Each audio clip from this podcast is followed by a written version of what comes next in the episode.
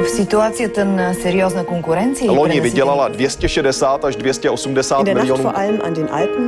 erinevalt kahest varasemast õhtust on tänane möödunud tunduvalt rahulikumalt. Европа одна, европейцев миллионы.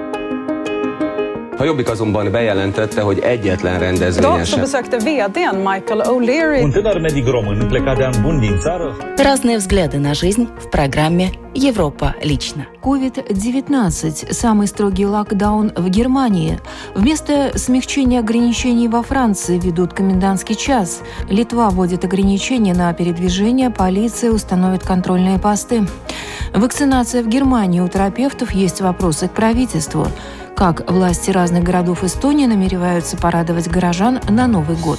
Это тема сегодняшнего радиожурнала «Европа лично». В студии Юлия Петрик. Здравствуйте. Самые строгие ограничительные меры в Германии введены из-за COVID-19 в Баварии. Запрет на рождественские базары, распитие алкоголя в общественных местах и комендантский час. А как относятся сами баварцы к ограничениям? Далее в сюжете Deutsche Welle.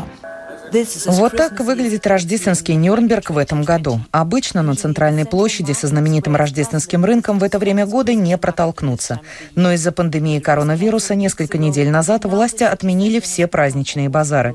Обычно Рождество в Германии выглядит иначе. Торгуют только фруктами и овощами, но и те здесь почти никто не покупает. Дайми Даган работает здесь уже 30 лет. По его словам, таким пустым свой город он еще не видел никогда. Для нас это просто ужасно. Ни Рождества, ни туристов. Кошмар. Только посмотрите, рыночная площадь в это время совершенно пуста. И так по всему городу. Земельные области обратились к баварцам с просьбой не покидать жилище без лишней необходимости. Только за покупками продуктов на работу или к врачу. Ношение маски обязательно практически во всех центральных районах города. Частично закрыты школы. В общественных местах запрещено употребление алкоголя, а в ночные часы действует комендантский час. Это самый строгий локдаун в Германии. Полицейских на улицах больше обычного. Они напоминают редким прохожим о необходимости соблюдать правила. Впрочем, нарушителей единицы. Конечно, есть и такие, кто намеренно бросает вызов. Такие случаи, когда люди отказывались соблюдать правила, были. Например, когда полицейские говорили им надеть маски. Но, к счастью, такие случаи единичные. Жители Нюрнберга, похоже, в полной мере осознали риск и готовы соблюдать правила. Более того, все, с кем мы говорили, считают, что меры должны быть еще жестче. На наш взгляд, все меры абсолютно оправданы. На данный момент просто нет альтернативы, и их следует еще больше ужесточить.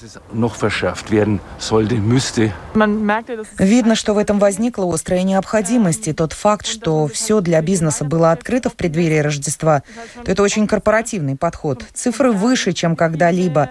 Так что на самом деле я думаю, что нам понадобятся еще более жесткие меры, например, как это было весной.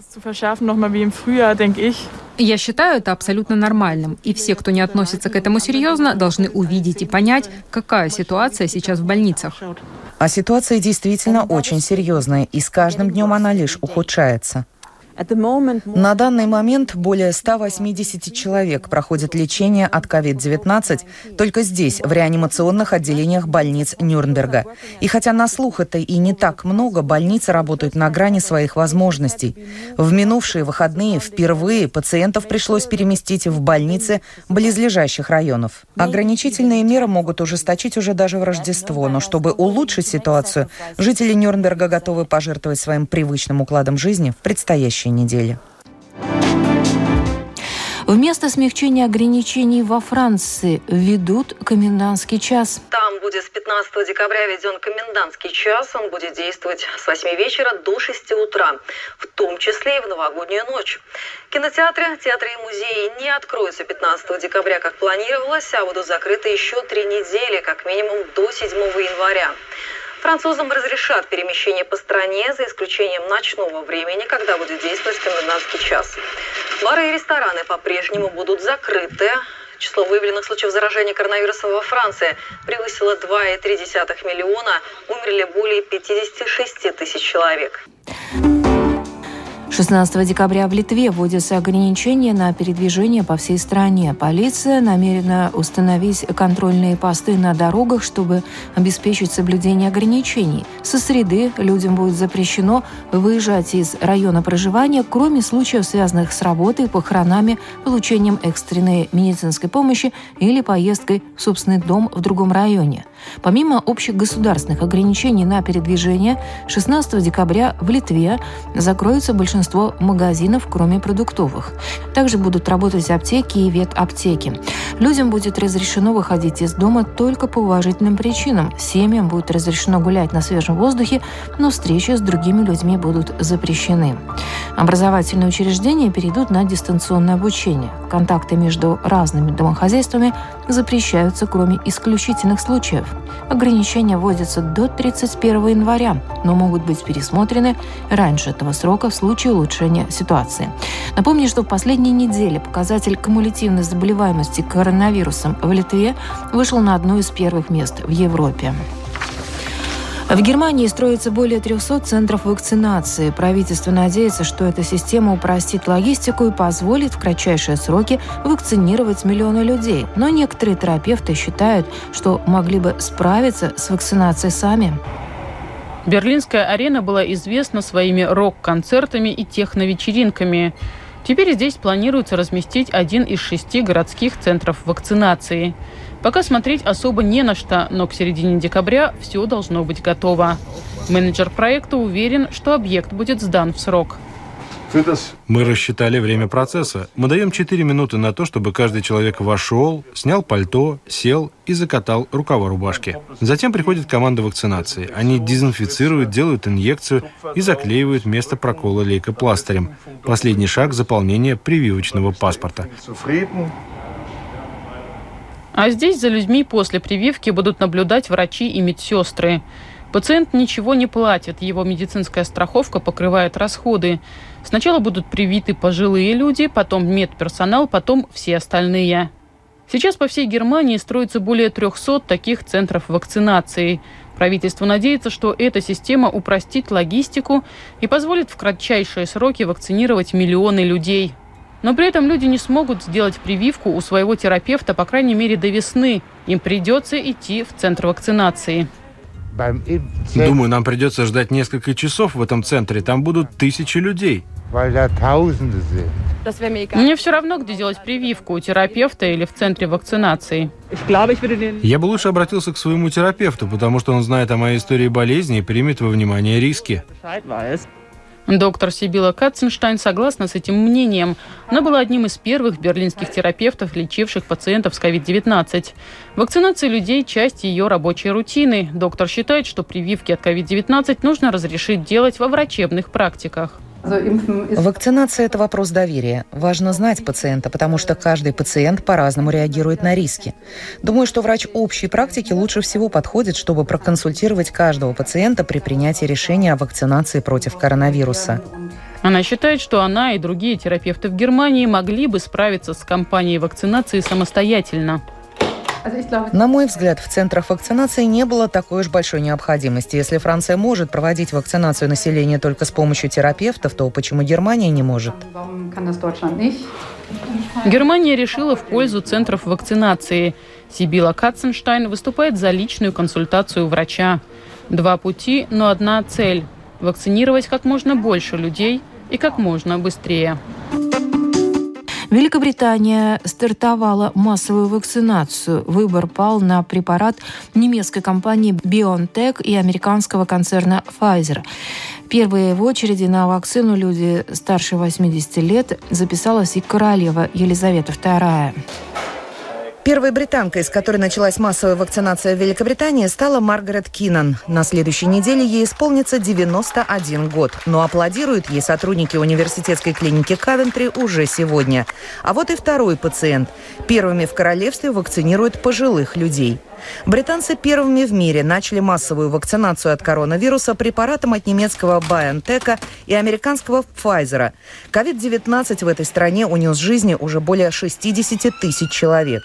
Все это время нас поддерживали обещания появления вакцины и надежда на нее. И сейчас, конечно, мы с нетерпением ждем, что с помощью вакцины нам удастся сделать очень позитивный шаг вперед. В британской службе здравоохранения отмечают, что вакцинация от коронавируса станет крупнейшей программой такого рода в истории страны. В числе первых на вакцинацию люди старше 80 лет, а также персонал домов престарелых и медработники, задействованные в ковидных отделениях. Массовая вакцинация – это сложнейшая логистическая задача, ведь температура хранения вакцины BioNTech и Pfizer минус 70 градусов по Цельсию. На первом этапе вакцинировать будут лишь в 50 специально оборудованных больничных хабах. Для подавляющего большинства населения до вакцинации в таких местах, как эта больница, все еще далеко, но для властей Великобритании сообщения о начале вакцинации имеют огромное значение. Ведь одно дело одобрить вакцину, и совсем другое – убедить людей в необходимости ее ввести. Take it. В Великобритании, которая первой в мире одобрила вакцину от BioNTech для массового использования, необходимо заручиться у населения прежде всего доверием, а есть оно не у всех. Основной риск – это долгосрочные последствия, но несмотря на них я прививку сделаю. Польза перевешивает риск. Думаю, привиться разумно. Это единственный способ выбраться из пандемии. На мой взгляд, вакцину выпустили слишком быстро, но тем не менее я и доверяю. Я прививаться не буду. Я провел свое исследование. Эта вакцина, да, она что-то вроде чипа. Где вы об этом прочли? В Ютьюбе и Фейсбуке. Ключ к успеху – масштаб вакцинации. Одна из важнейших задач – развеять тревогу и борьба с дезинформацией в интернете. Некоторые считают, что о своей вакцинации для повышения уровня доверия жителям страны могла бы сообщить королева. 94-летняя Елизавета II, как сообщалось ранее, записана в очереди на вакцинацию, как и другие британцы из группы риска. Крайне важно, чтобы люди из групп риска сделали прививки. Мы должны найти способ сообщить им об этом и оградить их от дезинформации, которую они видят в соцсетях. И думаю, это главная задача для медицинских работников и общественных деятелей – выйти и объяснить людям, что то, что они видят в соцсетях, далеко не всегда является правдой. На этой неделе весь мир, особенно Европа, следит за Великобританией и Россией. Не только для того, чтобы увидеть, как они справятся с логистической задачей, но и сумеют ли они с помощью научных аргументов убедить население пройти вакцинацию. В Германии решают, надо ли спецслужбам вести наблюдение за COVID-отрицателями. Одна из причин – это то, что их акции используют в своих целях правые популисты и радикалы. Подробнее в сюжете Deutsche Welle. Это сторонники многочисленных теорий заговора, которые теперь могут оказаться в поле зрения немецких органов безопасности. Пандемия коронавируса хорошо вписывается в такие теории. Ковид-скептики уверены, пандемии либо вообще нет, либо ее выдумали политики, чтобы навязать миру режим дистанционного управления. Своего рода диктатуру коронавируса. Спектр широк. Противники вакцинации, сторонники эзотерики, что не запрещено, но выходят на улицы они теперь вместе с правыми популистами и праворадикалами. Те же стремятся использовать недовольство населения и, по сути, взять это движение в свои руки. Вот это новое явление, которое должно нас заставить задуматься. Ультраправые коронаскептики нередко проводят параллели с 1933 годом, когда Гитлер захватил власть в Германии и началась фашистская диктатура. Более того, некоторые из тех, кто отказывается признавать существование коронавируса, даже сравнивают себя с жертвами Холокоста. Это прежде всего нивелирование, а отчасти даже отрицание Холокоста. И это, конечно, совершенно недопустимо. Так что это антисемитизм и вполне возможно уголовно наказуемые действия. Установить наблюдение за короноотрицателями задача непростая, ведь это не какое-то конкретное движение, объединение или организация. Так и в Германии есть филиал сторонников американского конспирологического движения Куэнон. Но конкретные цифры, сколько немцев придерживаются этой агрессивной теории заговора, неизвестны. Впрочем, согласно опросам, каждый третий немец не исключает, что в теориях заговора может быть доля прав. Во время вызванного коронавирусом кризиса жители многих стран стали намного чаще испытывать стресс. Не исключение и соседняя Эстония. Что говорят и что делают для решения проблемы в сюжете эстонских журналистов. Каждый десятый человек в мире страдает от того или иного психического расстройства. Большинство из этих заболеваний излечимы, если обратиться за помощью вовремя и не откладывать решение проблемы. По данным за 2017 год в Эстонии около 13% населения страдали от различных расстройств психического здоровья. Среди детей от 5 до 14 лет больше всего поведенческих расстройств, с 15 до 19 – тревожные расстройства, с 20 до 59 основная проблема – это злоупотребление алкоголем, а с 60 лет депрессия. Согласно опросу жителей Эстонии, который дважды в месяц проводит Министерство социальных дел, за время коронакризиса состояние тревожности в обществе существенно выросло. Согласно декабрьским результатам, 75% респондентов испытывают стресс и напряжение, а 28% особенно сильно. Ранее показатель держался обычно на уровне 20%. Во время коронакризиса уровень стресса среди населения возрос. Запертые в четырех стенах, отрезанные от мира. Кто-то наслаждается одиночеством, а на кого-то давят стены. Но тем не менее длительная изоляция оставляет свой след на каждом из нас. Еще Аристотель говорил, что человек своей природой предназначен к жизни сообща. Алина Абрамова студентка из Нарвы. В прошлом году она приехала в Эстонию из России и на первом же году учебы оказалась в одиночестве в изоляции вдали от родных. Девушка отмечает, что с момента, как она приступила к занятиям, испытывала стресс по поводу изучения нового языка вне языковой среды. Но после того, как Алину оставили наедине с компьютером, обучение на дистанции стало даваться с большим трудом. Всепоглощающее чувство какой-то безысходности. Казалось, что это меня конца и края, и постоянная апатия, отсутствие желания что-либо делать. Хотя, казалось бы, все сейчас возможно делать дома, даже те же тренировки, тоже обучение. Но просто ничего не хотелось. То есть приходилось взаимодействовать как с родными, так и с друзьями исключительно по видеосвязи, по таким звонкам. А в такие моменты вот больше всего хотелось просто даже буквально кого-нибудь обнять. Но это было невозможно. Алина говорит, что для нее самым трудным было сделать первый шаг и обратиться за помощью, поскольку когда сложно просто встать, почистить зубы, сходить в душ и поесть, на звонок специалисту сил не хватает. Во время э, очередного приступа большущей хандры я помню, что мне уже совсем плохие мысли начали в голову приходить, и я себя на это поймала решила найти в интернете круглосуточную психологическую помощь. Дальнейшая работа со специалистом помогла Алине частично справиться со стрессом и успешно сдать сессию. Также наша героиня обратилась на портал piaasi.ee. Там оказывают психологическую поддержку детям и взрослым по электронной почте и советуют, куда можно обратиться за бесплатной помощью по месту жительства. Психолог Татьяна Ларина отмечает, что в последнее время больше всего к ним обращаются с расстройствами настроения, депрессией, паническими атаками и обострением обострением тревожности. Одним из факторов, который больше всего оказывает влияние на душевное состояние человека, специалисты считают финансовую стабильность. По опросу Министерства социальных дел в мае 57% отметили, что их доход из-за коронакризиса снизился. В октябре таких было чуть меньше, но в ноябре процент снова вырос до 45. Вместе с этим выросли также и очереди к специалистам. С очередями в сфере психиатрии приходится сталкиваться постоянно. То есть иногда за счет того, что мы предлагаем много разных вариантов, удается записаться на прием куда-то достаточно быстро. Но тут хочется сказать, что если у человека действительно очень тяжелое состояние, особенно если высокий риск суицида, например, если человек не просто думает о смерти, но и планирует самоубийство, то это однозначно не тот случай, когда стоит ждать. И в таком случае э, стоит обращаться прямиком к дежурному врачу-психиатру, который принимает э, круглосуточно. Как отмечает Татьяна, суицидальные настроения все чаще встречаются среди молодых людей. Только в прошлом году среди подростков от 11 до 15 лет у каждого третьего были симптомы депрессии. Та же тенденция среди взрослых, но диагностированная депрессия сама по себе не проходит.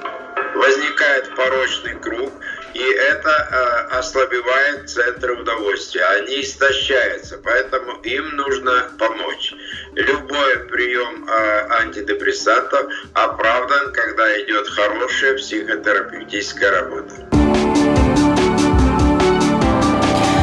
Некоторых городах соседней Эстонии решили отказаться от организации традиционных новогодних фейерверков.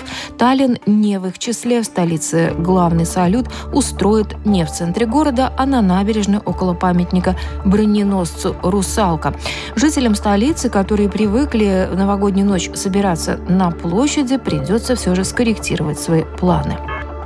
Тем жителям столицы, которые привыкли в новогоднюю ночь собираться на площади Вабадуса, на этот раз свои планы придется скорректировать. В этом году большого концерта, традиционного концерта на площади Вабадуса не состоится по совершенно понятным причинам. И наша цель была в том, чтобы предотвратить одно большое мероприятие в одном месте и предложить жителям разных районов возможность из разных точек наблюдать праздничные фейерверки. Места фейерверков городские власти обнародуют в предстоящую среду. Сейчас известно, что, например, в Ласнаме таких точек будет две. Но состоится, так сказать, главный городской фейерверк. Его устроят там, где раньше городские салюты проходили. Здесь, э, где буквально недавно был создан променад Рейди, э, в этом месте, на которое открывается очень хороший вид э, с улицы Пирита, есть возможность для тысячи людей, рассредоточившись, наблюдать за фейерверком, не подвергая себя опасности. Важный момент заключается в том, что это место очень хорошо доступно из разных частей города, в том числе из ближней части Ласнаме, если в столице решили от новогодних традиций совсем уж не отказываться, то в Хапсулу рассудили, что береженных и Бог бережет. По распоряжению правительства, число участников публичных мероприятий не должно превышать 500, и мы сочли, что в данном случае мы не в состоянии обеспечить выполнение этого требования. В Перна фейерверка не было уже и в прошлом году, не будет и нынче. У нас были разные планы на 31 декабря, но в итоге они так и останутся планами. Быть может, в следующем году устроим что-нибудь масштабное. А сейчас призываем горожан ограничиться празднованием в домашнем кругу или же просто прогулкой по украшенному городу. В Тарту городские власти пока пребывают в раздумьях. Мы провели тендер, получили очень хорошее предложение, так что технически мы готовы. Но дальнейшее зависит от эпидемиологической ситуации. Есть вероятность, что если город откажется от организации большого фейерверка, то вместо этого мы получим массу стихийных самодеятельных фейерверков. Так что пока у нас желание устроить фейерверк есть, но окончательное решение не принято. И на этом программа «Европа лично» сегодня подошла к своему завершению. В передаче были использованы материалы медиахолдинга Deutsche Welle и эстонской общественной телерадиокомпании. В студии была Юлия Петрик. Встретимся на будущей неделе с новыми событиями. Рисунки доченьки –